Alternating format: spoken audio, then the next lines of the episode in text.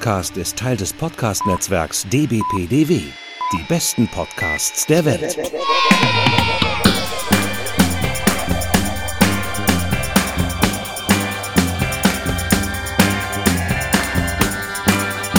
Herzlich willkommen zur 96. Folge vom E und U Gespräch.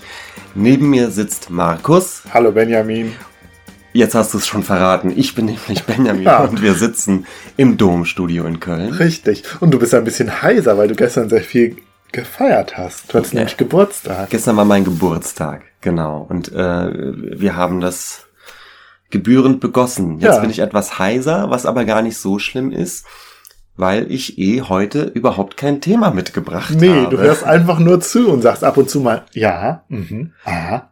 Vielleicht sagst du auch interessant. Ja, Ja. Ich, ich, äh, ich werde immer akustisch nicken, Genau. sozusagen. Ja, das liegt daran, dass ich ähm, äh, sehr viel Arbeit hatte erst die, die letzte Zeit und dann war ich im Urlaub. Ja, Benjamin, die Ausrede haben wir schon öfters gehört. Genau. Was alles dazu führt, dass ich heute mal mehr zuhören werde. Und es ist ja auch so eine Art Sondersendung, denn wir haben einen Halloween-Aufhänger. Richtig, genau. Wir haben Halloween und da haben wir ja auch in unserem Podcast-Netzwerk DBPTW, die besten Podcasts der Welt, ähm, überlegt, dass wir das so ein bisschen vielleicht auch ähm, podcastweit mehr oder weniger ähm, als Thema uns setzen für Ende Oktober. Ja, letztes Jahr hatten wir noch die Story mit der ähm, mit der musikalischen Geburtstagskarte, die einfach nicht aufhören wollte, Musik zu machen. Erinnerst du das? Ach, stimmt. Ja. Ja, stimmt. Genau. Ja. Äh, Ja, also vielleicht nächstes Jahr zu Halloween äh, habe ich hoffentlich mehr Zeit, was vorzubereiten. Mir ist schon aufgefallen, es gibt natürlich diverse Künstler, die sich mit The Young Kenny, dem Unheimlichen, beschäftigen. Da äh, hätte ich ganz gut was vorstellen können. Ja, Aber- und wir haben ja auch schon über die beiden Horrorkünstler Jake und Dinos Dinos Chaplin, Chap, oh, Chapman gesprochen. ja, da heißt fast Dinosaurier Ja, mit Vornamen. genau. Aber über Dinosaurier reden wir heute ausnahmsweise mal nicht, sondern Mal nicht. Ja. heute reden wir, beziehungsweise ich, Benjamin, ich erzähle dir was über Shirley Jackson. Von der ich noch nie gehört habe. Ja, gut. Dann wirst du dich nicht langweilen, hoffentlich. so, Benjamin. Und zwar ähm, fangen wir an mit äh, einer Kurzgeschichte von Shirley Jackson. Shirley Jackson war nämlich eine US-amerikanische Schriftstellerin. Und ähm, ihre bekannteste Story, 1948 im New Yorker erschienen, The Lottery. The Lottery. So, und ich erzähle dir jetzt mal so ein bisschen den Plot und ähm, ja, wenn du irgendwie das Gefühl hast, du weißt, worauf es hinausläuft, dann brüll doch einfach rein. Aha, okay. So, also, ähm, wir befinden uns in einem kleinen Dorf im ländlichen, Am oh Gott, im ländlichen Amerika. Im ländlichen Amerika. Hm. Im ländlichen Amerika, vermutlich irgendwo Neuengland. Die Zeit ist nicht so ganz klar, aber es mag irgendwie Mitte des 20. Jahrhunderts sein, so. Es ist der 27. Juni und die Dorfbevölkerung versammelt sich auf dem Dorfplatz. Sind ungefähr 300 Leute, die das Dorf umfasst und es scheint so ein bisschen so so ein Volksfestatmosphäre zu sein. Also irgendwie geht's um eine Veranstaltung. Die Leute versammeln sich da und zwar auch alle. Und ähm, einmal im Jahr, nämlich immer am 27. Juni, wird da die Lotterie veranstaltet. Ähm, Dann werden halt so ein bisschen die Leute porträtiert, die da so kommen. Die verschiedenen Familien werden auch mit Namen genannt. Die Kinder sind auch immer alle dabei. Eine Frau kommt ein bisschen zu spät und sagt, ach, ich hab's ja irgendwie fast vergessen, aber ja, hier, jetzt bin ich. So ein alter Mann grübelt so darüber nach. Ja, hm, irgendwie ist das ja alles gar nicht mehr so wie früher. Und die, und in den anderen Dörfern hier ringsrum, teilweise machen die das mit der Lotterie ja gar nicht mehr. Und das geht ja gar nicht. Das ist ja so ein bisschen ein Verrat an der Tradition. Ähm, es wird auch so ein bisschen darüber nachgegrübelt, äh, warum die Lotterie überhaupt stattfindet. Viele haben es irgendwie vergessen, so, warum das überhaupt gemacht wird. Ähm, und dann beginnt das Ganze. Es gibt so eine Art Zeremonienmeister. Ähm, ich glaube, das ist der Besitzer der lo lokalen Kohlengrube. Das Ganze in, in, in dem Dorf, äh, das lebt sozusagen von der Kohle. Früher war es irgendwie rein landwirtschaftlich, aber ja, da ist, zeichnet sich auch so ein bisschen so ein Wandel ab. Und dieser, ähm, ich habe jetzt den Namen vergessen, dieser Zeremonienmeister bringt so eine schwarze Kiste mit, die ist auch schon ganz alt und ist auch schon so ein bisschen schäbig und ähm, wird aber ja seit seit Jahrzehnten oder Jahrhunderten für diese Lotterie benutzt. Und da hat er dann äh, für jedes Mitglied des Dorfes, für jedes, für jede Person quasi einen Zettel reingelegt. Früher waren das irgendwie so Holzplättchen, jetzt sind es aber Zettel. Ähm, und auf einem der Zettel, die sind halt alle weiß und da stehen auch keine Namen drauf. Auf einem der Zettel ist halt ein schwarzer Punkt. So. Ja, und dann geht die Zeremonie los. Es ist irgendwie 10 Uhr und man denkt so, ja, wir machen, wir ziehen das jetzt schnell durch und äh, sind dann auch zum Mittagessen fertig und alle wieder zu Hause. In anderen Dörfern heißt es, dauert die Zeremonie teilweise zwei Tage und so. Ja, aber wir wollen das jetzt schnell durchziehen. Ähm, ja, und dann ziehen halt alle ihre Zettel und sind halt ziemlich nervös dabei und man merkt irgendwie so langsam beginnt so ein bisschen so eine Aufregung, so ein Aufruhr im Dorf und ähm, dann ist das nochmal so eine Komplikation, weil äh, ein Familie, genau, erstmal wird nur pro Haushalt ein Zettel gezogen und dann hat halt ein Familienvater den Zettel mit dem Punkt und dann muss er entsprechend der Mitglieder seiner Familie nochmal Zettel ziehen, um dann halt herauszufinden, wer quasi in seiner Familie, in seiner fünfköpfigen Familie äh, den schwarzen Punkt hat und äh, hat eine Frau und drei kleine Kinder, die teilweise wirklich noch so äh, im, im, im Kleinkindalter sind. Und dann ziehen sie nochmal und seine Frau hat den Zettel mit dem schwarzen Punkt. Woraufhin es alles relativ schnell geht. Die Dorfbewohner haben nämlich alle Steine gesammelt und steinigen die Frau. Ach Gott. Okay. Hi. Ja. End of story. Das war's. Das war's. Du hast, du, äh, du hast, hast nicht reingerufen, hast nicht geahnt, worauf es hinausläuft, vermutlich. Nee, ich war kurz bei dem Setting von Die Tribute von Panem. Ja, Benjamin, und da bist du auch schon ganz richtig. Ah. Genau, weil das ist, glaube ich, ähm, das bekannteste, wo man diese Trope heutzutage, glaube ich, noch findet. Also das letzte Update quasi dieser Lotterie. Tja, wird was, also, und es wird auch nicht so richtig aufgelöst. Nein, ähm. es wird überhaupt nichts ausgelöst. Ähm, die Reaktionen nach der Veröffentlichung waren krass. Also der New Yorker hat wohl noch nie so viele Leserbriefe und Anrufe bekommen zu einer ähm, fiktionalen, zu einem fiktionalen Beitrag äh, wie zuvor. Ähm, und die meisten waren wirklich empört und ähm, hasserfüllt und wie kann man denn sowas schreiben? Was, wie bestialisch ist das und so? Und Shirley Jackson fühlte sich dann auch dann doch irgendwann ähm, bemüßigt, da irgendwie einen Kommentar zu, zu, zu äh, schreiben. Weiß ich jetzt aber auch gar nicht mehr genau, was sie dazu geschrieben hat. Auf jeden Fall, die Reaktionen waren krass. Und die Interpretation der Reaktionen war, gehen so ein bisschen in die Richtung, dass die Leute es ganz schwer nur aushalten konnten, dass diese krasse Gewalt so unerklärt bleibt und so random. Also, es gibt da irgendwie ein Ritual, ja, irgendwie in, in der normalen Dorfbevölkerung und da wird halt dann so jemand umgebracht und es hat so eine Alltäglichkeit ja quasi, so eine Normalität für die Leute. Und ja, und was ist da, was ist da los? Also, das, das schien so, ein, so, ein, so eine Abwehr irgendwie in den Leuten ähm, ausgelöst zu haben. Mhm. Ähm, die Jackson-Biografin Judy Oppenheimer schreibt, der größte Ausbruch von Wut, Furcht, Rage, Nichtgefallen und intensiver Faszination, den eine Publikation der Zeitschrift ausgelöst hatte bis dato. Viele Leserinnen kündigten, LeserInnen kündigten sogar ihre Abonnements und in Südafrika wurde die Geschichte sogar verboten. Ähm, teilweise waren die Reaktionen wohl auch so, dass man sich nicht so ganz sicher war, ob das nicht vielleicht echt ist. So, also das so ein bisschen dieser dieser ähm, War of the Worlds Effekt, wenn man so sagen kann. Mhm. Ja, aber nichtsdestotrotz ist diese Geschichte heute eine der bekanntesten US-amerikanischen Short Stories. Und äh, in den USA liest, glaube ich, jeder irgendwann mal in der Highschool oder im College diese Geschichte. Interessanterweise kannte ich sie nicht. Und du kanntest sie Ich kannte sie auch nicht und finde aber, weil du sagst Trope, äh, aber irgendwas daran kommt einem dann doch bekannt vor. Ja, oder? das ist halt so dieses Interessante, weil man hat das Gefühl, da wurde so eine Trope begründet. Und ich habe halt auch mal überlegt, weil wenn wir jetzt davon ausgehen, dass es irgendwie Neuengland ist, Neuengland ist ja so Lovecraft Country, das ist ja so dieses, ne, Stephen King, so diese, diese Horrorlandschaft einfach, wo viel stattfindet, so diese Salem Witch Trials und so. Also irgendwie ein, ein, ein Land, was prädestiniert ist irgendwie für den Horror. Und dann haben wir hier diese, ähm, diesen Folk-Horror im kleinen Dorf. Also da kommt ja schon einiges zusammen, ne? Also der Schrecken im kleinen Dorf. Ja, so dieses Hinterwäldlerische irgendwie.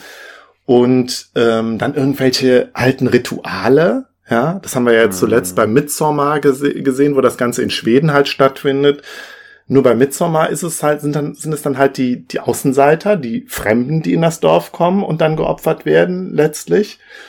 Und was wir bei Midsommar halt auch haben, ist ganz klar, es ist halt ein Fruchtbarkeitsritual. Und das Interessante an The Lottery finde ich, dass es, dass dieser, dieser Grund, die Ursache, warum die Leute das machen, ja schon so verschütt gegangen ist. Also viele wissen es nicht mehr. Man, man macht es einfach, weil man es macht, weil es normal ist, weil es so eine Konvention ist irgendwie. Und ähm, es betrifft halt einen aus der Mitte. Es ist halt nicht mehr der Außenseiter, der hinzukommt, so der Fremde, ja, dem man eh feindselig begegnet, sondern es ist einer aus der Mitte, der halt durch Zufall ausgelost wird. Und ich glaube, das ist so das, das, was dann dem Ganzen nochmal so den, die unheimliche Krone aussetzt oder die, die, ähm, ja, das, was halt diese krasse Reaktion auf, ausgelöst Also hat. ich finde, dass das wunderbare Horrormotiv daran ist ja, ähm, dass wir so so normal people haben, Richtig. weißt du? also fast vielleicht hin zum zum Biedermeierlichen irgendwie, so dieses, diese brave Dorfbevölkerung, die auf der Oberfläche eben, ähm, wo alle sehr höflich miteinander umgehen. Ja, es ist so eine weiter. Idylle. Sie, und und, und ähm, Jackson schildert auch so eine Idylle letztlich dieses Dorflebens am Anfang. Und ähm, das, da fühle ich mich jetzt sehr stark dran erinnert. Und das ist sowas, was ja immer wieder aufkommt im Bezug auf auf sehr sehr religiöse äh, das ist ja so ein Motiv was öfter mal äh, stattfindet dass es sehr äh, religiöse Gruppierungen gibt ähm, wo aber diese Religiosität eben ganz gerne mal in in so ein ähm,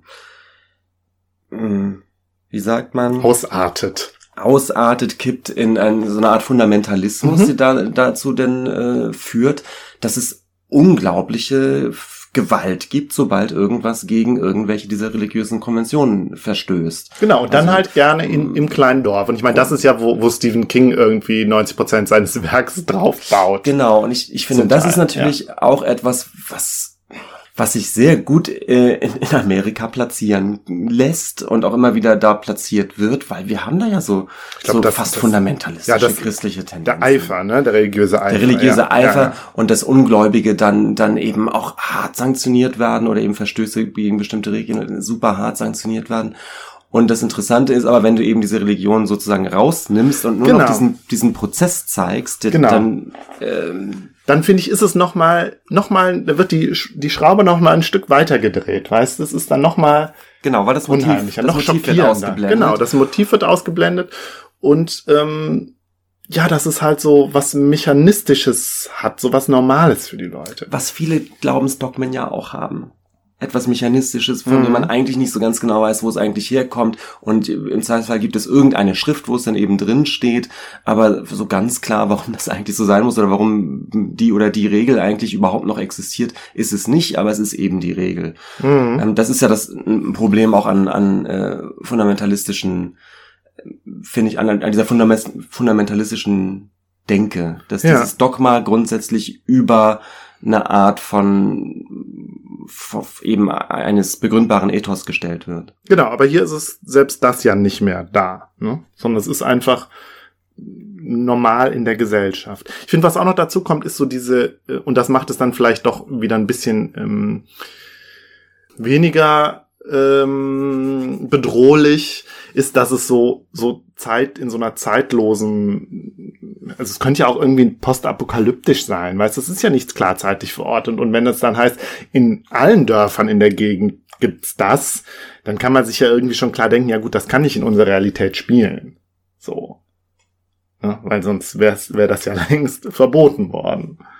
Hm. So, das nimmt dem Ganzen vielleicht so ein bisschen den Stachel. Ich habe in einem Podcast äh, über den, ähm, über das, äh, über die Geschichte gehört, dass es so, so ein, also da wurde es auch interpretiert, die Reaktion auf das, auf die Story mit der, äh, mit den Reaktionen auf das Buch von Hannah Arendt, von Hannah Arendt, Eichmann, über Eichmann in Jerusalem, wo sie ja auch den Eichmann, der ja so maßgeblich beteiligt war, aber eben halt als ein kleinerer Funktionär an der Shoah, ja, ähm, dass er, dass er ja nicht wirklich ähm, ein böser Mensch war, sondern einfach ja so ein sturer ähm, Funktionär, der eigentlich seine Pflicht tun wollte und letztlich mhm. ein normaler Mensch. Und ich glaube, das hat die Leute damals sehr schockiert, weil die Nazis, ja, die Mörder, das waren halt die dämonischen Bösen für viele, die ganz weit in einer anderen Sphäre sozusagen schwebten, in der Sphäre des Bösen. Und Hannah Arendt hat halt gezeigt, nein, das waren normale Leute wie du und ich. Und das könnte euch auch passieren. Ihr seid davon nicht gefeit, Böses zu tun. Mhm. Und da gab es so eine starke Abwehr dagegen. Und ich meine, Hannah Arendt wurde ja auch total angefeindet wegen, wegen ihrer Thesen so. Und da sahen die ähm, ähm, InterpretatorInnen in dem Podcast halt auch eine Ähnlichkeit. Mhm. So. Ähm, aber diese Motive, ja, kleine Stadt, kleiner Ort, ländliche Bevölkerung, ähm, Eifer, religiöse Eifer oder einfach so eine Kleingeistigkeit und Engstirnigkeit. Das sind schon zentrale Motive vom, äh, von Shirley Jacksons Werk. Und wo wir sagten ja jetzt eben schon Stephen King, ich glaube, Stephen King ist ohne Shirley Jackson nicht denkbar. So. Mhm. Ähm, also ich glaube, der fußt genauso auf äh, Shirley Jackson wie auf H.P. Lovecraft. Und ähm, ja, ich hab, wir haben ja schon mal eine Folge über Stephen King gemacht. Ich bin ja kein Experte von Stephen King, aber ich habe das Gefühl, das ist sehr exploitativ, was er da macht mit den Werken von Lovecraft und äh, Shirley Jackson und auch gar nicht, also mit dem Holzhammer mhm. baut er darauf auf. Und äh, ich glaube, er weiß das auch und er ist halt auch großer Fan und Bewunderer von Shirley Jackson. Ich glaube, das, also das hat er auch mehrmals so geäußert. Aber Shirley Jackson ist nicht so bekannt. Ja, vielleicht mag da so ein struktureller Rassismus, äh, Quatsch, Sexismus in der Rezeptionsgeschichte eine Rolle gespielt haben. Also das sagen einige, äh, ähm, also ich glaube, ihre neuere Biografin Ruth Franklin sagt das auch dass da die Kritiker nicht so viel damit anfangen konnten, dass sie oft zum Beispiel weiblich, also sie hat quasi nur weibliche Protagonistinnen und ähm, dann hat sie auch halt nicht nur diese Horror- und Gruselgeschichten geschrieben, sondern auch so ähm, komödische, kom komödisch, kann man das? Komödiantische oder lustige, heitere, ironische Memoiren ihres Familienlebens und so, was er tatsächlich so dann den Stempel Frauenliteratur vielleicht abbekommen hat. Und dass das eine Rolle gespielt hatte, warum sie nicht so den die Signifikanz bekommen hat. Natürlich hinzukommen mag natürlich auch diese ja E und U und so ein bisschen Naserümpfen vor so Lowbrow, das mag auch eine Rolle gespielt haben, aber ja weiß nicht, so ein so ein Lovecraft wurde da ja doch auch schneller wieder hervorgekramt trotz seiner äh, Problematik, als so eine Shirley Jackson. Ja, und ähm, ich würde würd gerne ein bisschen was über ihre Biografie erzählen äh, jetzt. Also das Ganze wird jetzt so ein bisschen ein, ein, ein multifokale Folge, so. Also über The Lottery wollte ich sprechen, weil das ja so das ihre bekannteste, ihr bekanntestes Werk ist. Und in den USA kennen eigentlich alle The Lottery, aber Shirley Jackson ist dann doch selbst gar nicht so bekannt. Ähm, ich möchte über ihre Biografie sprechen und noch zwei ihrer weiteren Werke. Ähm, We Have Always Lived in the Castle. Wir haben schon immer im Schloss gelebt. Das war so ihr letzter Roman. Und dann vielleicht ihr bekanntester Roman, uh, The Haunting of Hill House. Ich gebe dir jetzt direkt mal die Hast du ihre aus. Lebensdaten schon genannt? Mal? Ähm,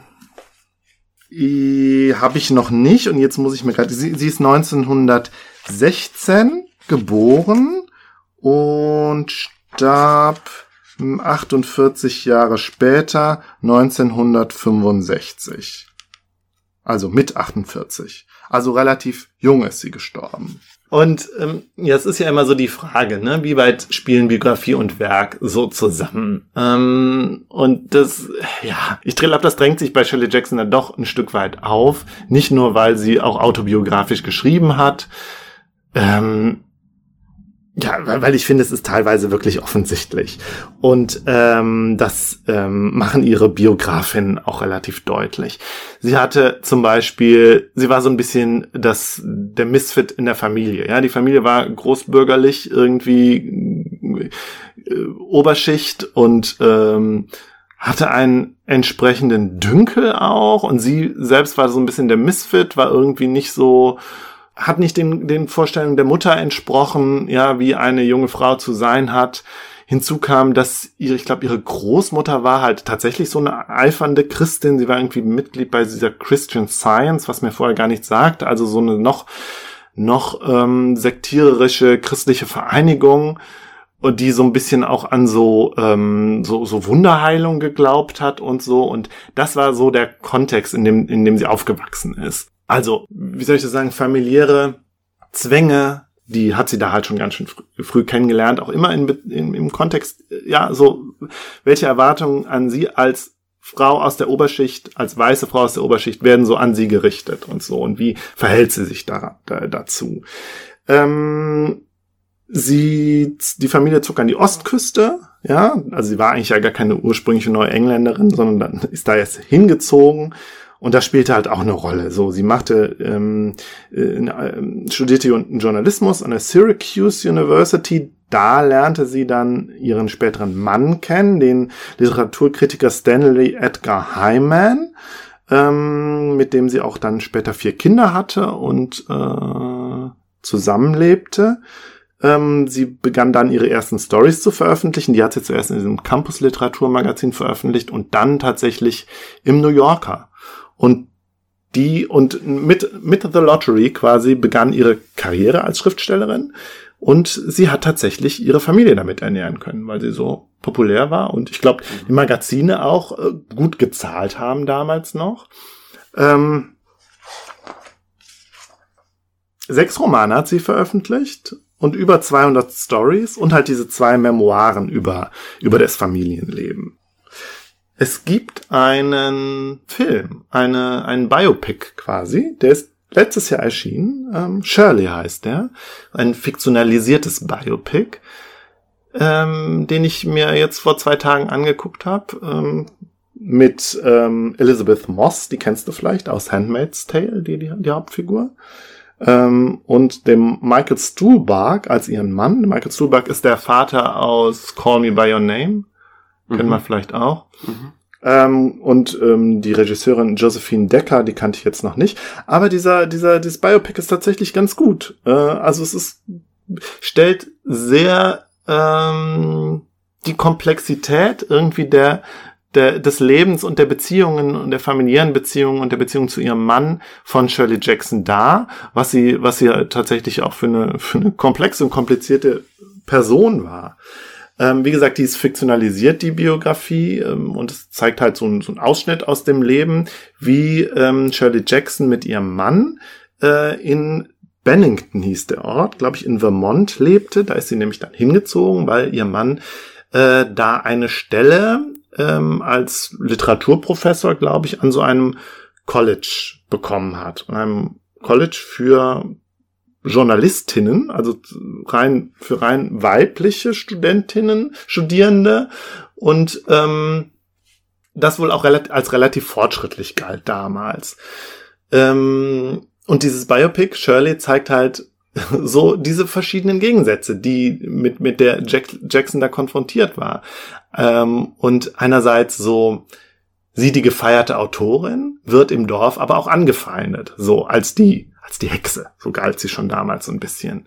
Ihr Mann wurde tatsächlich angefe antisemitisch angefeindet. Also die, den Ausmaß des Antisemitismus im, in den 40er, 50ern in den USA, der war mir auch gar nicht so bewusst, aber da bin ich jetzt auch nochmal drauf gestoßen, so. Und, und na klar, durch sie als Intellektuelle, ja, so ein Anti-Intellekt, äh, Anti-Intellektualismus und auch so Verdacht, Kommunisten zu sein, das spielte alles so eine Rolle, dass dieses Ehepaar so angefeindet wurde von der, nicht nur von der normalen Dorfbevölkerung, sondern auch von den, äh, von den Kollegen äh, an der Uni. Ähm, in, der, in dem Biopic kommt dann ein junges äh, Ehepaar so, sozusagen in die, in die Familie und der, der, der junge Mann, das sind äh, Fred, Fred Nemser, ja, soll, ist halt so ein bisschen der Assistent, soll Assistent werden von, von, von ähm, Hyman am College. Und die junge Frau, Rose Nemser, soll ähm, Shirley Jackson so ein bisschen beim Haushalt assistieren. Shirley Jackson ist da ziemlich ähm, psychisch am Ende. Ja, sie ist Agoraphobikerin und hat eine starke Angststörung, ziemlich depressiv, ziemliche Stimmungsschwankungen und auch körperlich geht's ihr nicht gut.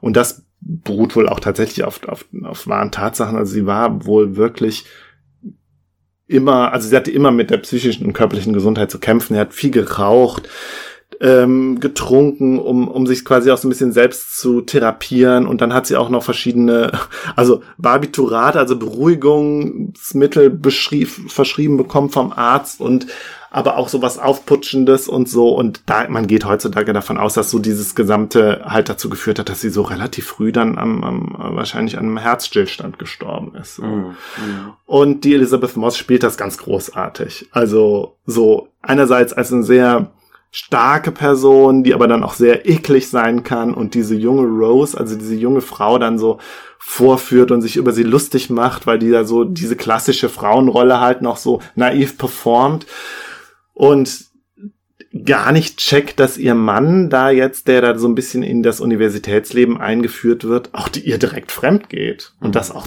dazugehört. Und dann wird klar, ja, Shirley Jackson äh, kennt das und ist da auch total drüber frustriert, dass ihr Mann ihr auch die ganze Zeit fremd geht. Und sie da total natürlich das total scheiße findet. Und da aber dann, ja, und dann sind wir wieder bei den, bei den Geschlechterrollen und den, den starken Beschränkungen, denen dann vor allen Dingen äh, Frauen in ihrer Situation dann ähm, unterlagen oder sich auch ein Stück weit unterordnen mussten. Ja, ihr Mann, obwohl sie das Geld verdient hat, hat ihr Mann ihre Finanzen kontrolliert. Ähm, ja, hat sich außerehelichen Sex hingegeben quasi und sie hat dann da, musste dann so ein bisschen äh, gute Miene zum bösen Spiel machen irgendwie.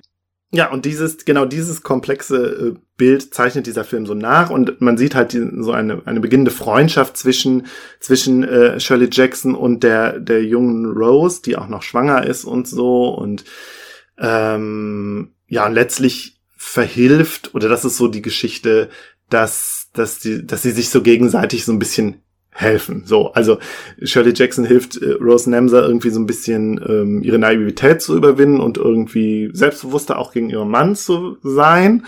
Und äh, Rose hilft Shirley Jackson aus der aus ihrer Schreibblockade und bringt sie dazu, einen ihren Roman weiterzuschreiben.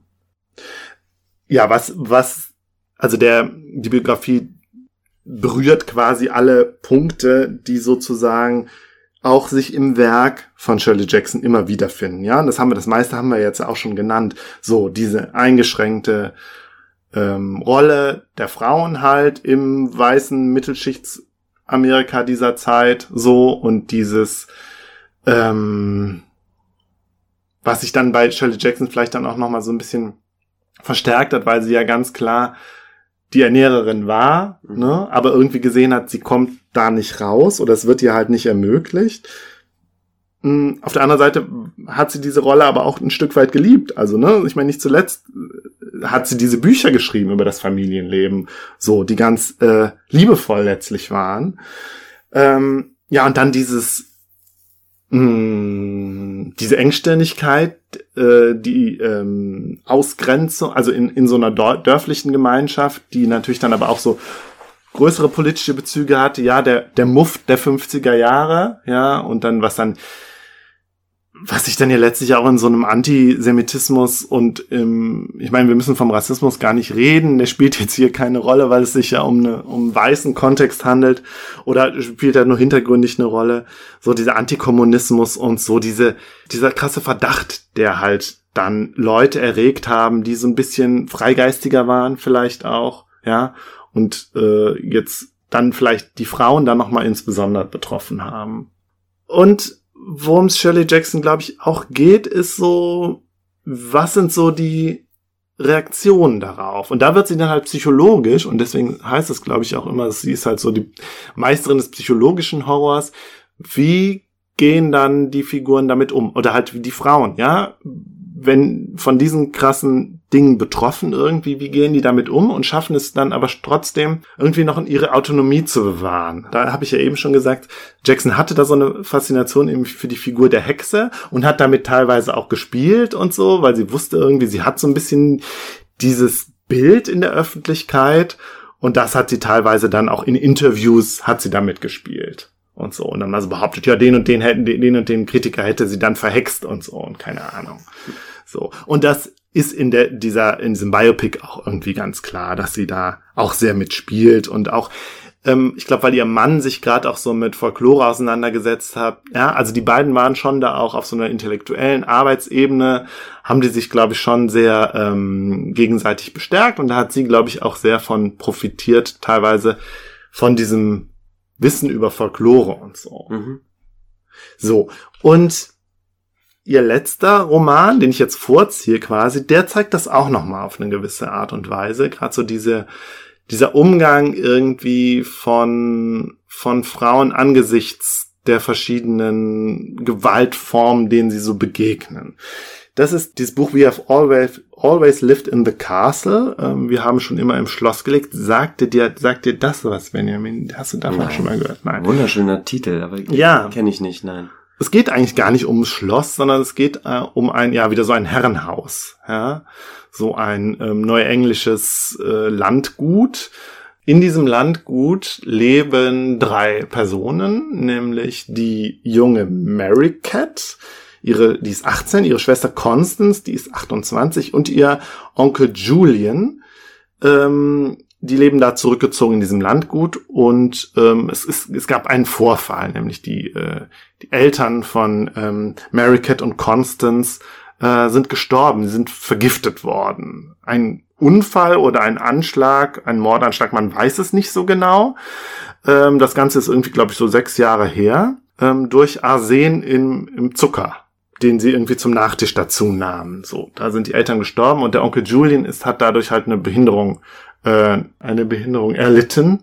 Also er sitzt auf jeden Fall im Rollstuhl und er ist auch irgendwie so, also man merkt, er hat so Zeichen von Demenz und so und ist halt auch ähm, geistig relativ verwirrt. So, das heißt vor allen Dingen die drei und vor allen Dingen die, die beiden Frauen leben da in diesem in diesem Castle, ja in diesem in diesem in diesem Anwesen und werden von der Bevölkerung des Dorfes angefeindet. Und zwar so richtig krass, ja.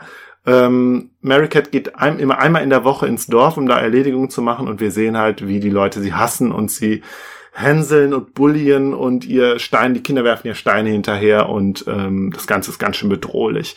Auf der anderen Seite ist sie, schürt sie aber auch den Hass auf die Dorfbevölkerung und so ihre inneren Dialoge sind halt immer, ich werde sie alle umbringen und ich bringe sie alle um und ich wünsche ihr den Tod und so.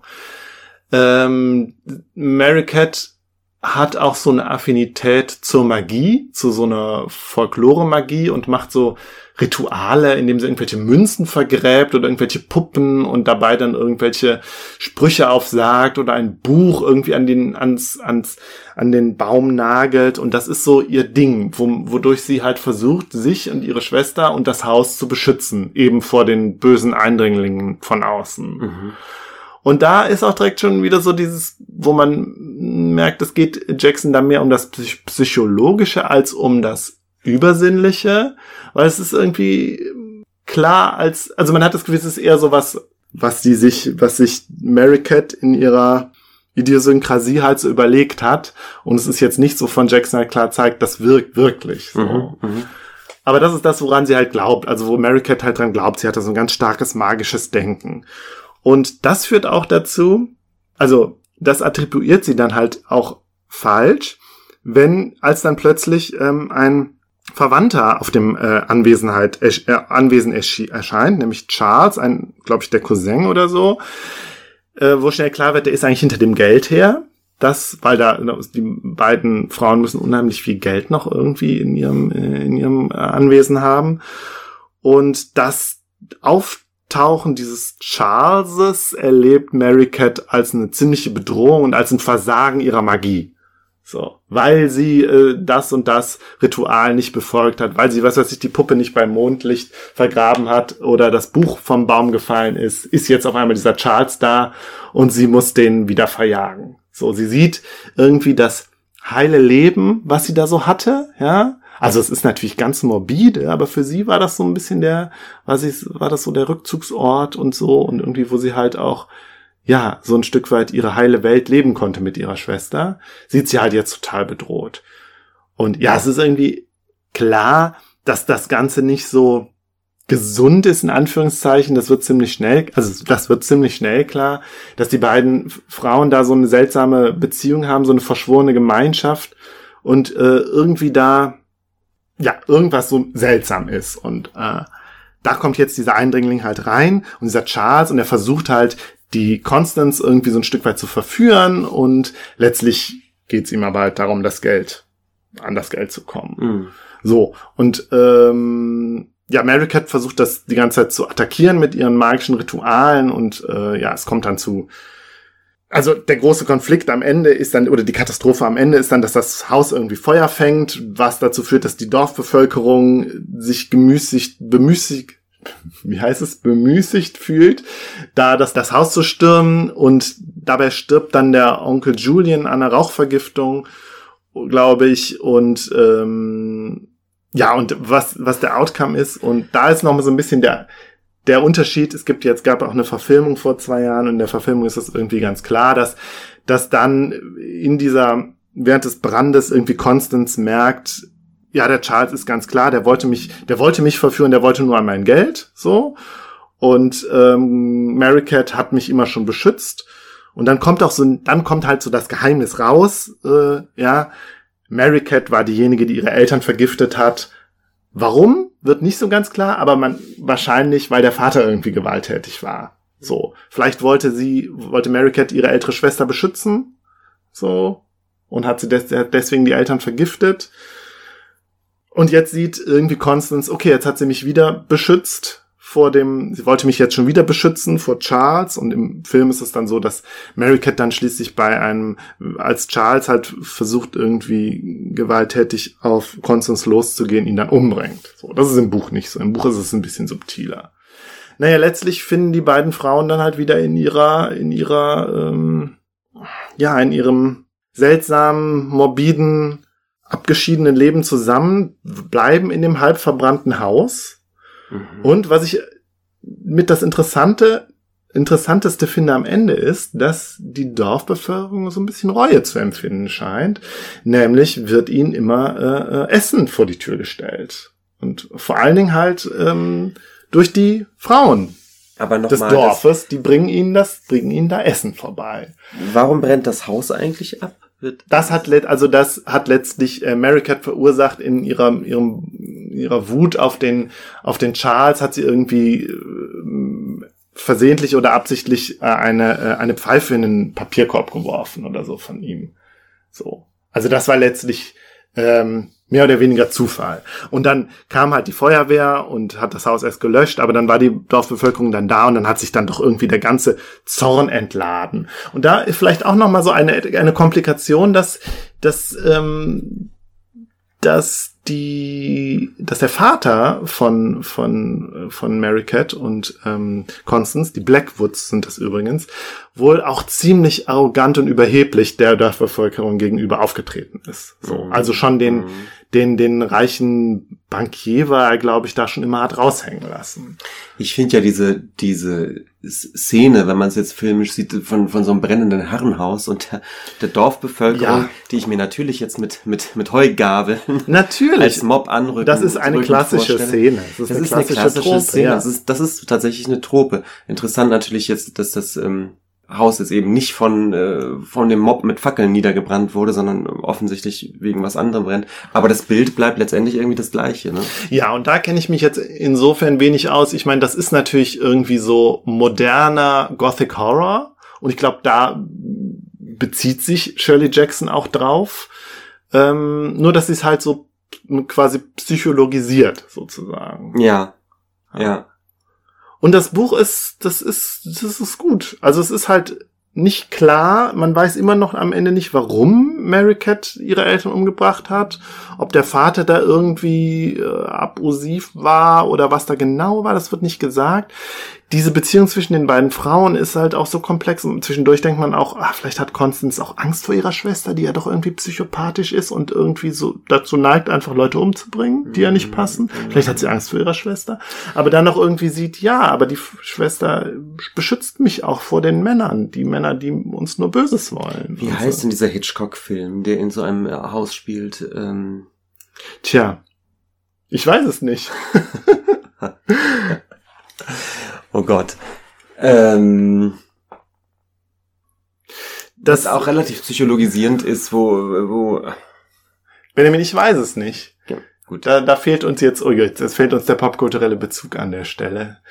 Ähm, naja, auf jeden Fall, um, was ich interessant fand, ist, dass da dieses Hexenthema auch psychologisiert wird, ja, und Ja. irgendwie Ja. klar wird, das sind zwei, zwei Frauen, die sich behaupten gegenüber der diskriminierenden Gesellschaft um sie herum und äh, da einen Weg finden, der irgendwie ein Stück weit ziemlich morbide ist, so, also jetzt auch ja, sie jetzt nicht ja wirklich nicht zum Guten führt, sondern zum Rückzug irgendwie und zu einer zu so einem Stillstand ja letztlich auch. Ich meine, diese Mary Cat ist 18, aber sie verhält sich halt wie eine Zehnjährige. So. Also ich finde dieses ähm, dieses Motiv der Hexe ist natürlich auch ein, ein super interessantes, ne? Ähm, interessant, dass sie das so psychologisch dreht. Also dass sie von sich selbst ja eigentlich eher denkt, sie sei eine Hexe. Vielleicht sogar ja, noch mehr als die Ja, ja. noch mehr als die Dorfbevölkerung offensichtlich. Ach so, ja, ja, Mary Cat. Ja, also ich bin jetzt bei Mary Cat, ich bin jetzt nicht bei Shirley Jackson selbst, ja. Ich glaube übrigens, ich meine den Film Rebecca. Siehst du, den kenne ich gar nicht. Ich, hab, Von wann ist der denn? ich ähm, muss gerade selbst mal schauen. Ja. Ähm, Das E und U-Gespräch. googelt. 1940. Das war ja sogar noch vor dem Buch. Also, weil das ist äh, äh, 62 erschienen. Ja, aber ich meine, kann ja auch sein, dass ein Film Inspiration war für ein Buch. Naja, da ist die, die Konstellation jedenfalls eine andere. Da zieht eine junge Ehefrau in den, in den Landsitz mit, mit ihrem Mann ein, Landsitz der Familie. Und ich glaube, er ist verwitwet oder so. Und die Mhm. Haushälterin akzeptiert diese neue Frau nicht.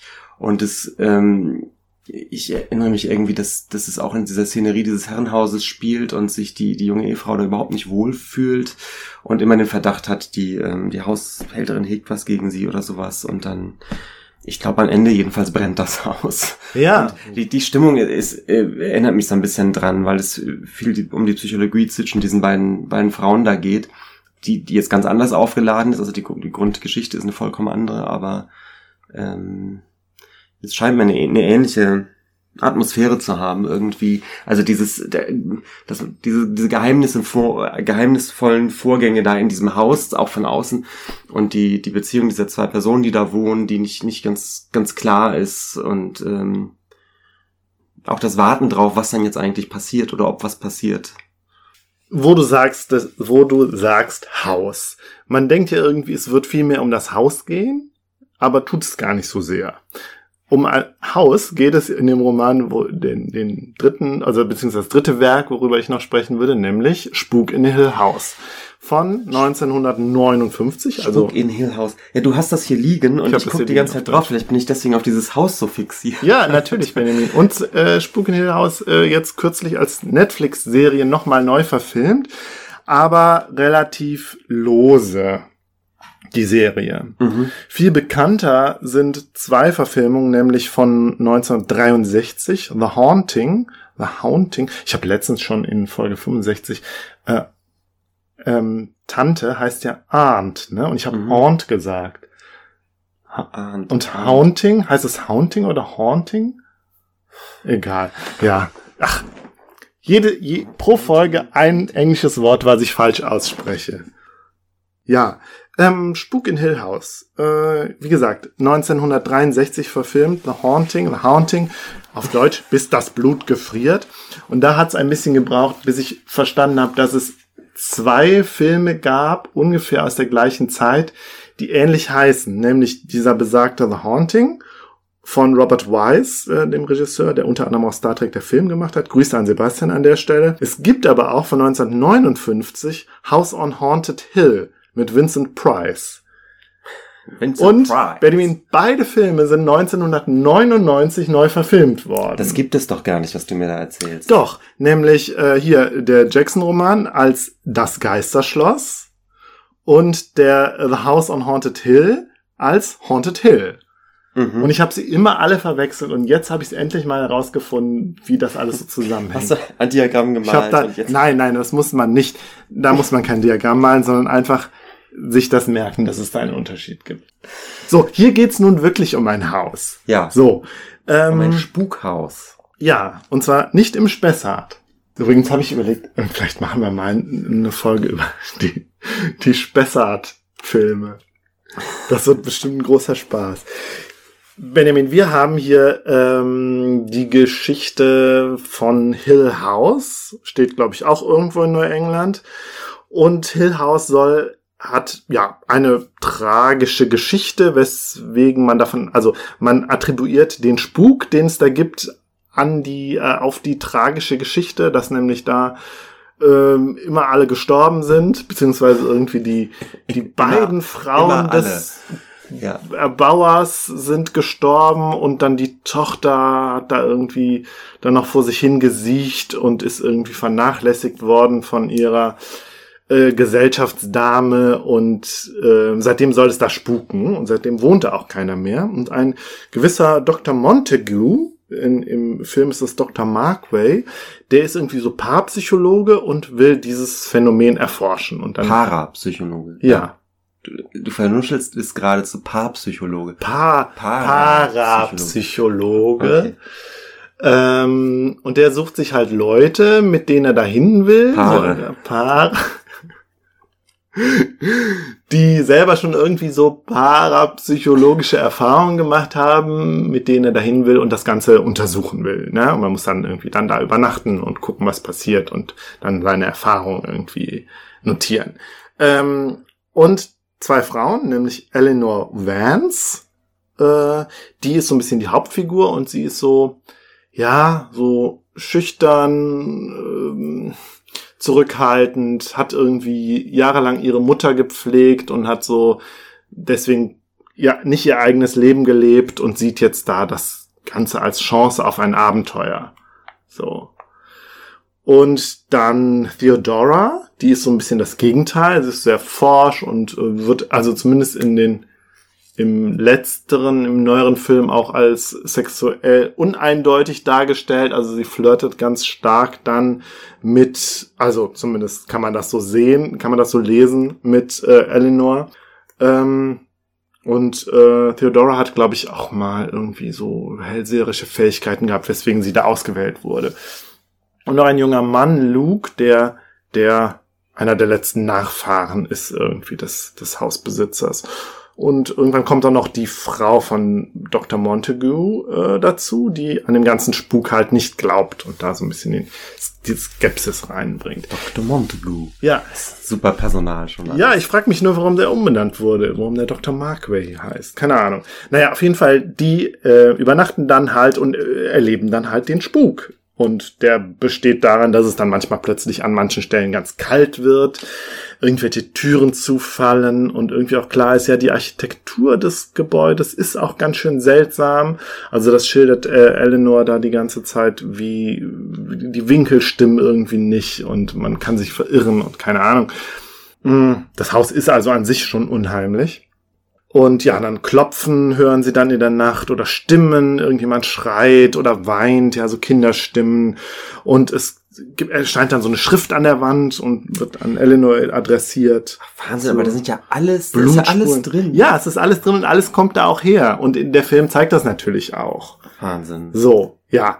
Äh, ich mach's mal schnell. Ich habe das Buch leider noch nicht zu Ende gelesen, aber den Film habe ich da, also beide Filme habe ich da vor einiger Zeit mal geguckt. Letztlich gibt sich Eleanor dem Ganzen hin und wird dann quasi vom Haus und den Geistern besessen. Und dann sieht man so ein bisschen auch die Parallele, dass sie sich immer ein schlechtes Gewissen hatte, dass sie ihre Mutter nicht richtig gepflegt hat und sie deswegen gestorben ist und sich deswegen vielleicht so ein bisschen mit den Geistern identifiziert, wenn ich das jetzt noch richtig erinnere. Äh, und die Geister so ein bisschen die verstorbene, oder es ist der Geist, auf jeden Fall das, Das ist in den Filmen auch nochmal anders. In dem neueren Film sind es halt die Kinder, die da gestorben sind und die letztlich Eleanor besetzen und äh, sie kommt dann auch zu Tode am Ende und äh, ich weiß gar nicht, ich glaube, das Haus brennt am Ende auch noch ab. Also hier rächt sich gerade so ein bisschen, dass ich das Buch nicht zu Ende gelesen habe. Wir haben auf jeden Fall auch wieder stark dieses Psychologische drin, aber nicht so ganz. Also das Buch ist nicht so ganz subtil, wie wir haben schon immer im Schloss gelebt. Ähm, wir haben ganz klar diese Schockeffekte oder diese Gruseleffekte. Also Schockeffekte ist vielleicht zu viel, das ist ja schon auch eher so der Grusel. Ähm, aber man ist am Ende, weiß man auch nicht so ganz genau, ist das jetzt wirklich passiert? Also sind diese übersinnlichen Dinge, der Spuk, ist der jetzt wirklich passiert oder hat den sich Eleanor nur eingebildet oder manifestiert? Weil es wird ja auch aus ihrer Perspektive so ein Stück weit mhm.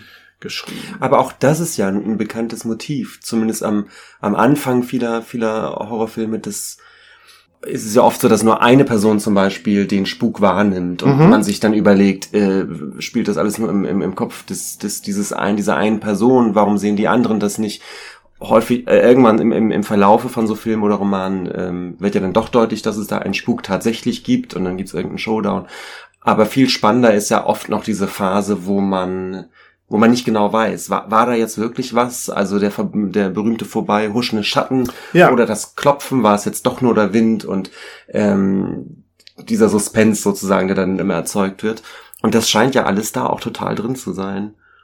Ja, beziehungsweise daher zu kommen oder beziehungsweise da eine in der modernen Zeit mal in einem Werk auf den Punkt gebracht worden zu sein, durch das, die Verfilmungen dann nochmal irgendwie genau. bekannter und das dachte ich halt diese auch, ganzen diese Tropen quasi wie in einem Brennglas da ihren Ursprung haben oder ja. ihre, ihre neue Fassung zu, zu einem Bouquet, Bouquet zusammengebunden. Ja, ja, ja, ja. Weil ich habe auch das Gefühl, diese Motive können ja nicht alle da erst entstanden sein. Das kommt auch recht spät vor. Also das, das Spukhaus an sich als Trope kann man das sagen? Steht ja auch im Spessart. Das kommt, glaube ich, nein, das kommt aus der, glaube ich, aus dem, aus der Gothic Novel, aus dem älteren Horror. Ja. Da kenne ich mich jetzt zu wenig aus. Ich wollte jetzt auch gar nicht so sehr auf das äh, Spukhaus abzielen, weil das habe ich auch noch meinen eigenen. Ja, aber gleich, ich habe noch einen ganz, ich habe noch einen kleinen Nachklapp dazu, weil da bin ich nämlich noch auf etwas gestoßen. Aber Benjamin, was ich halt auch und ich hatte dir ja geschrieben, überleg doch mal, ob du selber mal eine Spukerfahrung hattest oder ob du mal in einem Gebäude warst, wo du dich nicht wohlgefühlt hast, wo du das Gefühl hättest, hier, also nicht hier könnte es spuken, aber bist du so einer Erfahrung schon mal irgendwie nahe gekommen? Schwer. Also ich, ich erinnere mich schon dran, als, als Kind, äh, wenn man in fremden Häusern übernachtet hat, ähm, bei der Verwandtschaft oder vielleicht auch so die ersten Hotelerfahrungen. Ich fand das eigentlich immer ein bisschen unheimlich, weil es Geräusche gab, die man nicht zuordnen konnte mhm. oder so.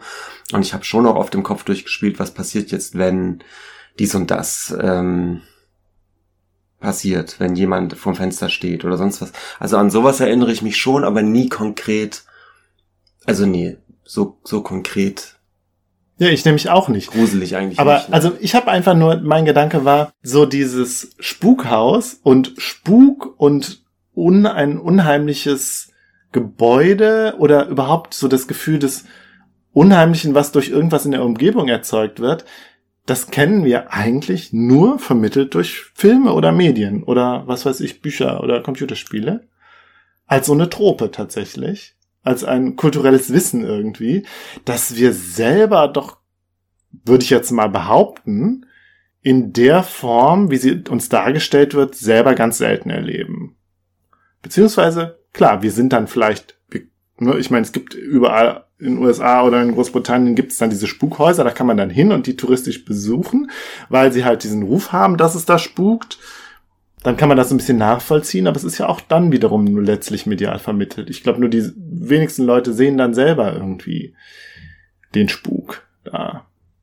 Ja, schwer zu sagen. Ähm, könnte sich jetzt natürlich fragen, wo das überhaupt herkommt, dieses, dieses Motiv. Und ich, ich glaube schon, äh, was ich gerade schilderte, dieses äh, Geräusche, die man nicht ganz zuordnen äh, kann oder bestimmte Schatten oder Bewegungen, die man meint wahrzunehmen, ähm, dass man sich da reinsteigern kann. Ich glaube, das kennt man doch zumindest aus Kindheitserfahrung schon. Ja, dann hat man als Kind halt mal den einen Horrorfilm gesehen und dann hat man Angst. Das weiß ich halt nicht. Ne? Aber das finde ich interessant. Also klar, das können wir jetzt nicht beantworten, aber vielleicht gehe ich dem irgendwann mal ein bisschen nach, diesem, dieser Frage, weil ich das doch irgendwie ganz interessant finde. Wo kommt das her? Und äh, kann man, kann man eine authentische Spukerfahrung noch erleben oder ist sie nicht immer schon vorgeprägt durch das, was wir medial kennen und kennengelernt haben zeitlebens?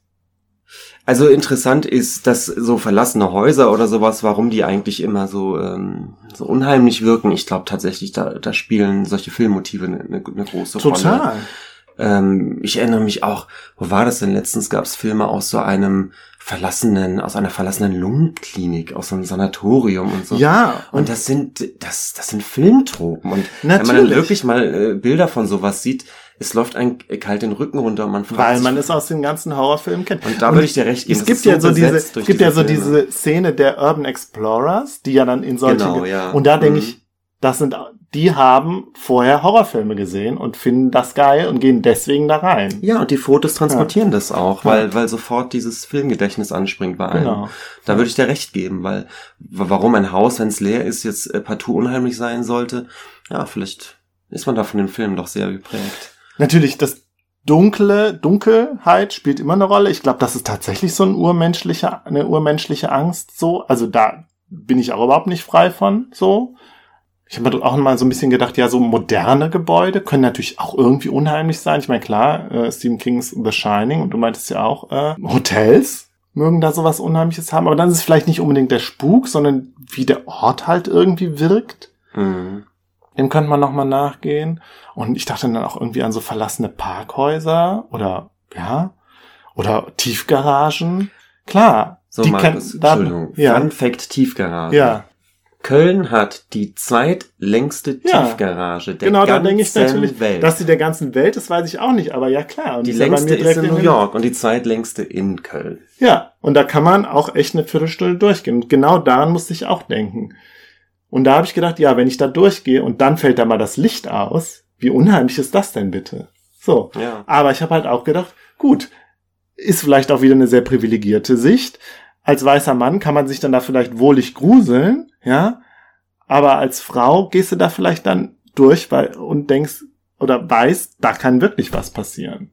So, da kann dir wirklich was passieren. Da kannst du überfallen werden. Ja, ich glaube, dieses Motiv der Leere spielt eine Rolle und da äh, eben auch alleine zu sein, alleine in, in einem viel zu großen Haus oder mit einem Haus mit viel zu vielen äh, Zimmern, von dem man nicht genau weiß, was drin ist, zu sein. Äh, das ist unheimlich.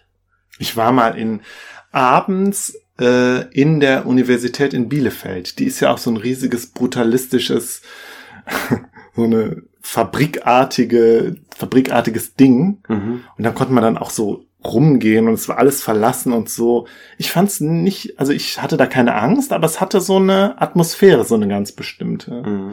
Und ich glaube das, und das ist jetzt nur so als kleiner Ausblick, da mache ich, rede ich bestimmt ein andermal drüber, so dieses Atmosphärische von diesen Räumen, da sind wir auch wieder bei diesen Nichtorten, ne, oder diesen liminalen Räumen von so modernen Orten. Das ist, glaube ich, auch nochmal was anderes. So, wo sich aber, glaube ich, die KulturtheoretikerInnen, die das thematisieren, dann auch irgendwie letztlich auf das Spukmotiv beziehen. So, Benjamin, aber jetzt noch ein kleines Fundstück. Wir haben ja jetzt in der vorletzten Folge, habe ich ja schon so eine pseudowissenschaftliche Theorie oder heute widerlegte Theorie rausgekramt mit der Killeraffen und der Wasseraffen-Theorie.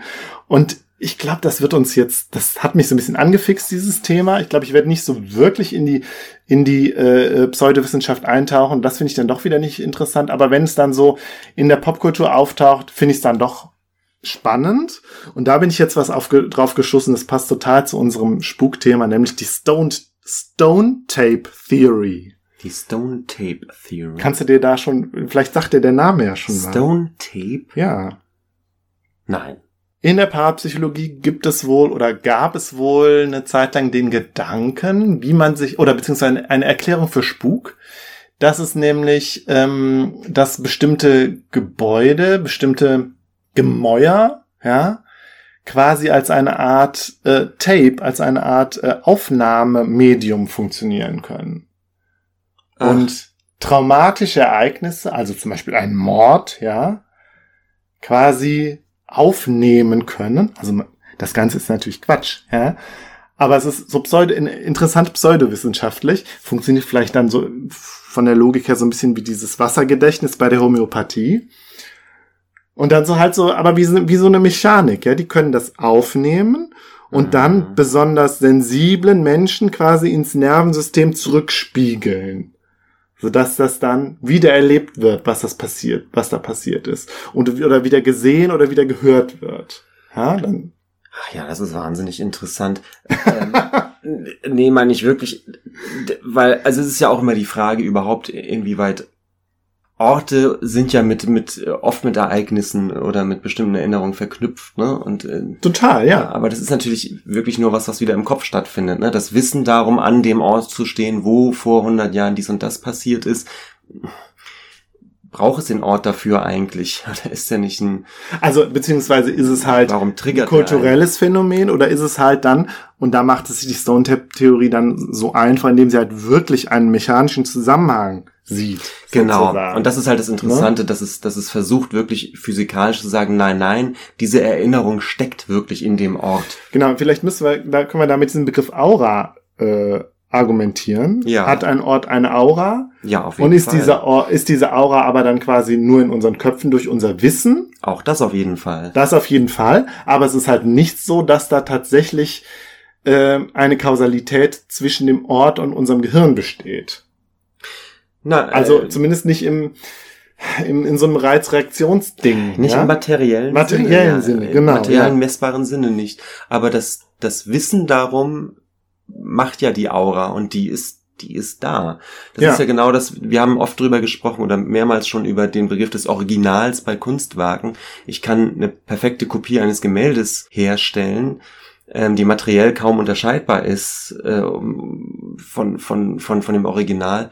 Und trotzdem das Wissen darum, dass du jetzt dem Original, der Original Mona Lisa gegenüberstehst, tut was mit einem. Und ähm, ich finde es schon auch wichtig zu sehen, dass, dass da, da ist was Faktisches. Also das, das ist, das ist ein Wert an sich, dieses die Aura, die, die gibt es dann eben, aber sie ist natürlich nicht, nicht messbar. Sie ist ein, ein, ein Wissen Ja, das- um die Originalität. Ich glaube, bei Orten ist es ähnlich. Ja, wenn du in Rom bist zum Beispiel, die, das Alter so.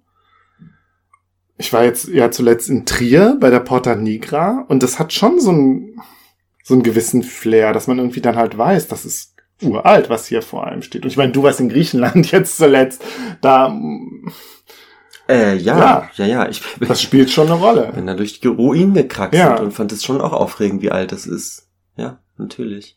Ja, aber natürlich auch so Orte, wo was passiert ist. Ich meine, nicht zuletzt gibt's halt Stadtführungen, die dann uns an so Orte führen und man dann irgendwie versucht, dann irgendwas nachzuspielen. Vielleicht vieles redet man sich dann auch ein, so, keine Ahnung. Aber, Mhm.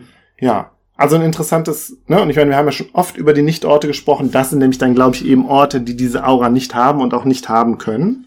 Mhm. Oder auch niemals annehmen können. Vielleicht.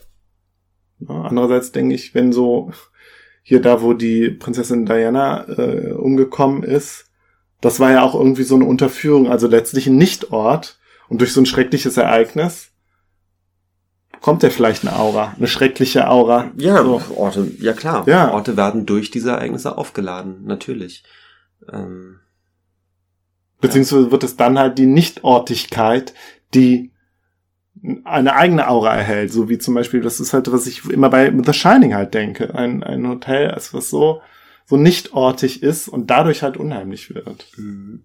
Ja, ähm, ein weites Feld. Also ich wollte auf jeden Fall diese Stone Tape Theory noch erwähnen und die ist nämlich auch basiert eigentlich größtenteils, also sie ist nie so klar formuliert worden irgendwie in der Parapsychologie. Es gab da wohl so ein paar Vorläufer. Sie ist vor allen Dingen formuliert worden in einem Fernsehfilm 1972, The Stone Tape, einem BBC-Fernsehfilm, genauso wie man sich vorstellt, so eine BBC-Produktion von Nigel Neal, der hat das geschrieben, der war ein relativ bekannter äh, äh, Screenwriter und kann man bei YouTube sehen und äh, schildert halt so die, also es geht um letztlich eine, eine Firma, die so eine Technikfirma, die so ähm, tatsächlich so Tapes erforscht, also da irgendwie weiter Tonband, Tonbänder, Filmbänder, äh, Aufnahmemedien erforscht.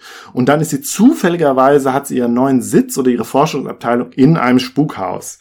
Und dann ähm, erforschen sie da halt so einen Raum und dann gibt's dann so ein sehr, sehr, äh, diese Hauptfigur Peter Brock ist so ein sehr unangenehmer Kotzbrocken, der dann so sehr energisch dann davor geht und seine Assistentin, die sehr mh, sensibel ist und tatsächlich diesen Spuk dann auch wahrnimmt in so einem bestimmten Raum, dann da so vorschickt und ähm, ja, das Ganze ist, hat einen eigenartigen Charme.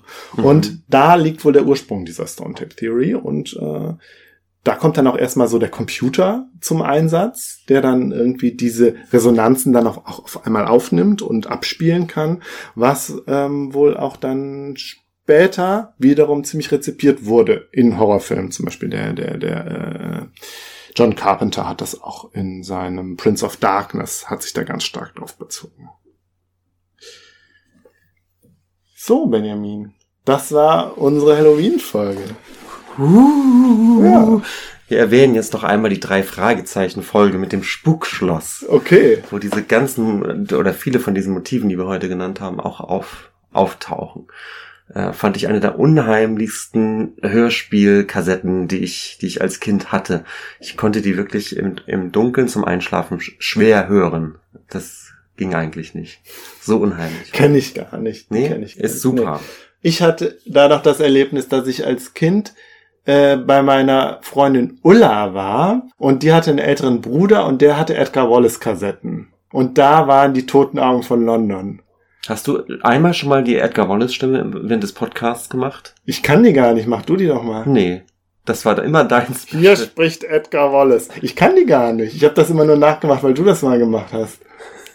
Ja, ähm, naja, auf jeden Fall die toten Augen von London. Und ich erinnere mich daran, wie dann wird auch irgendjemand im Keller eingeschlossen und dann kommt doch da das Wasser. Und dann drohen die doch zu ertrinken.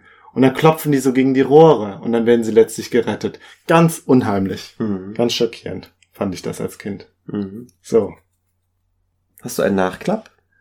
Nee, wollen wir noch über Dune reden? Ach ja, fandest? wir reden über Dune. Das ist gut. Das haben wir noch gar nicht, noch nicht Nein. mal off the record gemacht. Nein, eben. Wir machen genau. das jetzt on the record. Ja. Jetzt ähm, fang du mal an. Wie fandest du den denn? Ähm, gut. okay.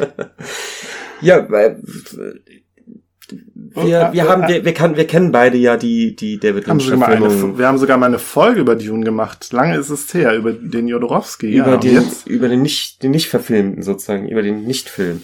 Ja, aber wir, wir kennen beide ja den, den, den äh, David Lynch Film ganz gut, glaube ich. Mhm. Ich fand ihn ja auch immer ganz gut. Ach, das ja, ich auch. Haben wir bei äh, Rodorowski sicherlich auch schon erwähnt. Wahrscheinlich. beide eigentlich ganz gut finden. Ja, ich finde, äh, der neue Film ist natürlich straighter. Der ist nicht der, der dockt nicht ganz so an dieses etwas, diese bizarre etwas Surrealität des des Lynch Lynch Film an, sondern ist er ein bisschen äh, straighter erzählt. Und äh, ich mag die Ästhetik des Films wahnsinnig gerne. Ich finde die super. Ich finde die, ich finde die Raumschiffe super. Das Raumschiffdesign ist sehr gut. Der Villeneuve hat da ein, ein Händchen für. Oder die Leute, die ja mit denen er da zusammenarbeitet. Ich würde einfach mal sagen, äh, die Architektur war super. Und ich meine, ich ja. war ja auch. Oh ja. Mein, mein äh, Kinobegleiter war ja, ist ja auch Architekt. Und dementsprechend haben wir uns darüber natürlich auch ausgetauscht. Diese Wüstenstadt in Arrakis. Zum Beispiel. Arrakis aber auch ja von innen die Gebäude so einfach. Das, das war sehr, also auch, oder auch auf äh, Kaladan, wo die Atreides herkommen. Das wirkt alles sehr schwer und sehr bombastisch, aber sehr, ja, überzeugend ein Stück weit. Bei den Raumschiffen, ich fand die auch gut, obwohl die ja so alle nicht so, die waren ja alles eher so Blobs, so Klötze. Ne? Das stimmt, das stimmt. Erinnert natürlich auch ein bisschen an den Rival, an diese, an mhm. diese Monolithen. Das ist anscheinend sein, sein Fable, hat ein Fable für diese. Genau, und ich fand die bei Arrival schon sehr gut. Und ich fand die, ich fand die Raumschiffe super. Also auch nicht ganz klar, dieses eine Raumschiff, was ja. eine Art Röhre ist, was mit dieser Röhre passiert, ob das eine Art ja, ja, das ist aber, ich mein, das ist, nee, ja, das ist ja dieses Schiff, wo die Navigatoren dann, äh, die Gilde-Navigatoren dann ähm, ähm, ähm, über Lichtgeschwindigkeit gehen. Also die kleinen Schiffe gehen dann halt zu dem großen Schiff und das geht dann über Lichtgeschwindigkeit. Das ist so ein Trägerschiff quasi. Aber das ist bei Lynch auch so. Und das ist, glaube ich, auch im Buch tatsächlich so. Aber bei Lynch, Lynch kann ich mich nicht an die, an diese Röhren erinnern. Na, das ist auch bei Lynch nur eine ganz kurze Szene. Ich meine, wir jetzt hier auch. Ich meine, wir sehen ja nicht viel vom Weltraum, ne? Ich erinnere mich jedenfalls an eine Szene eben in dem neuen Film. Es fand irgendeine Besprechung statt von Bene Gesserit waren irgendwie auf irgendeinem Planeten und, und fahren dann einfach ab. Und die, diese ganze Szene, wie einfach dieses Raumschiff abhebt, ist einfach super grandios. Also eigentlich fast viel zu grandios für den Anlass, weil ich meine, das Raumschiff hebt halt ab. Und ähm, Wo die da auf Kaladan nochmal so im Nebel landen und dann da so aussteigen? ich weiß oder? nicht, welche Szene das war. Dafür Ja. sind jetzt doch schon wieder, schon wieder ein paar Wochen her, Ja. dass ich den gesehen habe. Äh, jedenfalls Raumschiffe super. Ich fand die, äh, die Bombardierung da auf Arrakis super, super gut, super bombastisch, toll. Viele waren ja von der Musik genervt. Mich hat die aber, also, weißt du, dieses war einfach so ein Filmerlebnis. Du, ich wurde total geplättet von dem Film. Und das fand ich ein angenehmes Erlebnis. So, dass ich das Ja, Gefühl hatte, ich absolut. kann dem jetzt wirklich, ich werde da reingesogen, bin nie gelangweilt, so. Ich meine, ich bin ja auch so ein Handyopfer und bin auch immer schnell abgelenkt und kann mich eigentlich nicht so gut konzentrieren auf lange Filme und so. Und dann Also- von so einem Film so geplättet zu werden, das kann man natürlich kritisieren, aber ich persönlich fand das super. Auch wenn ich ja wusste, was passiert. Ähm, ich hatte auch das, ich, ich, ich mag ja so durchaus so bombastisches Überwältigungskino. Das, das kann der Film natürlich sehr gut. Und ich habe auch gemerkt, ähm, das mit diesen Marvel-Filmen zum Beispiel, die kann ich ja nicht mehr gucken. Nein, weil es halt so Ähm. bunt ist, weil es so albern ist und der Villeneuve, bei dem sind das halt, ist das alles so schwer und so Klötze und das wirkt bei mir irgendwie mehr, weil ich, Bei mir wirkt es Diese- auch viel mehr. Es passiert sozusagen weniger, also die, die Marvel-Filme sind wahnsinnig vollgepropft und ähm, Villeneuve nimmt sich natürlich viel mehr Zeit, die, die, die, die ja, und man die, kann das natürlich, ähm, Grüße an Jan, natürlich total ähm, prätentiös finden, was der Villeneuve da macht und ja, so diese Pseudo-Schwere auch kritisieren und so und dieses Statement, was er da macht. Bei mir wirkt's aber. Also der springt, spricht irgendwas an bei mir, der Villeneuve. Ja, Es gibt eine, eine schöne. Folge von, äh, von Katz, Ja. von dem, dem Christian? Filmpodcast von Christian Eichler, der hier ja auch mal zu Gast war. Das fand ich ganz interessant, weil, Hab ich weil noch nicht reingehört, Christian auch sagt, man muss sich natürlich auf diese Ernsthaftigkeit einmal einlassen. Ähm, Genau, es ist halt völlig ernsthaft. Diese, diese Ironie und dieses ständige Geplänkel erst in Marvel-Filmen. Ja, wie du schon sagst, ich habe das auch satt. Ich, Genau, mich, das fand mich ich hat das nie angesprochen. Punkt, ja. Dass Christian sagt auch natürlich, bis, bis wirklich in, in das letzte gesprochene Wort sozusagen der Dialoge ist es alles wahnsinnig ernst und entweder du kommst da ganz am Anfang wirklich rein und nimmst dem Film das ab, dann funktioniert es.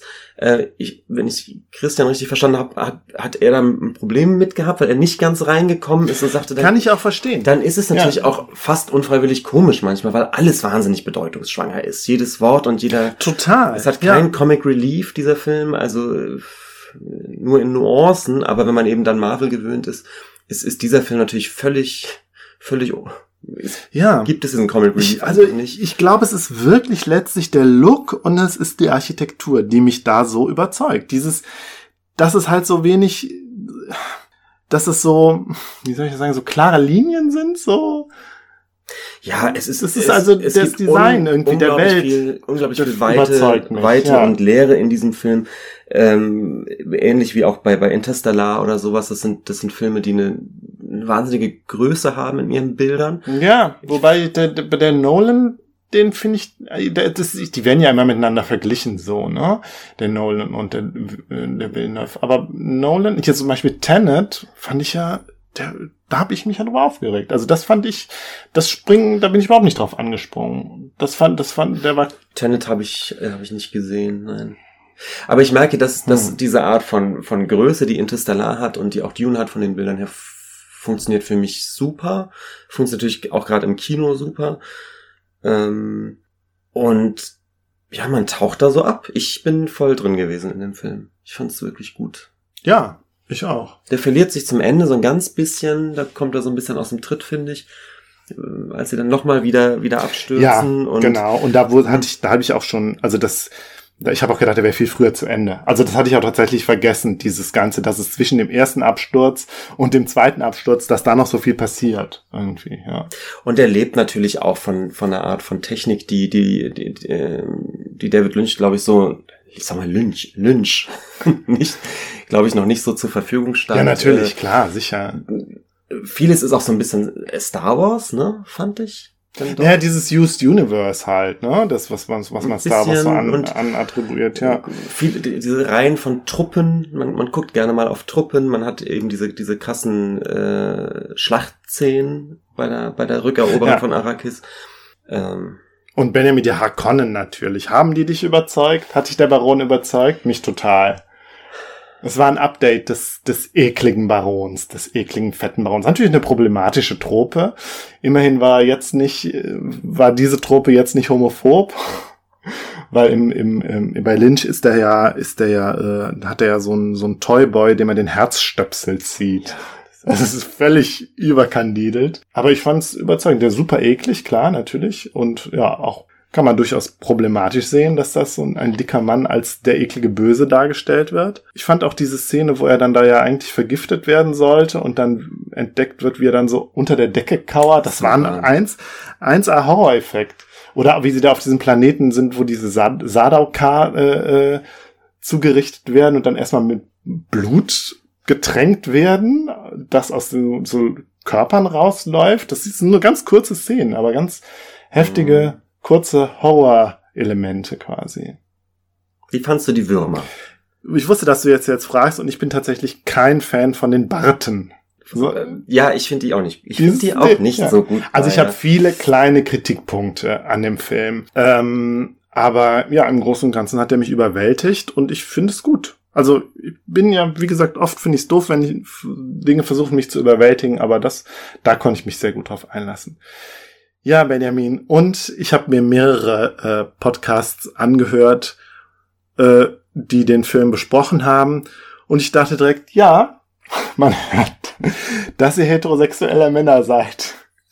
Weil nun, Timothy Chalamet, ja, der spielt da ja auch irgendwie mit. Ja, woher kennt man den noch? Ja, äh, aus Lady Bird. Huh? Ja. Und ich dachte so, hä, hallo? Call me by your name? Spielt keine Rolle für euch. Äh, ich finde ihn aber auch grandios in dem Film. Er hat ja, ähm, der trägt diese Ernsthaftigkeit. Der macht das gut, gut, ja, aber grandios, ich, ja, weiß ich nicht. Also, unsere liebe Kollegin Britt Marie hat sich total über den aufgeregt, hat sie irgendeinen Podcast. Sie meinte, Fantas könnte könnt mit dem nichts anfangen in der Rolle. Kann ich auch ein Stück weit nachvollziehen. Mich hat er auch ein bisschen genervt, aber er passt genau in die Rolle. Er spielt den Paul gut. Ja. Ja. So, freuen wir uns so. auf Teil 2. Ja, Gut, Benjamin, dann war das jetzt unsere kurze Nachklapp über Dune. Hast du das Nachklappgeräusch eigentlich schon? Oh! Nein. Soll ich das jetzt noch nachholen? Nein. Nein. Ja, es ist zu spät. Jetzt ist zu spät. Das, das Zeitfenster für den Nachklapp mm. ist abgelaufen und die Zeit dieses Podcasts auch. Ja, wir haben eine kurze, knackige Folge, Benjamin. Ja. Ja, dann bis zum nächsten Mal. Bis Tschüss. zum nächsten Mal. Tschüss.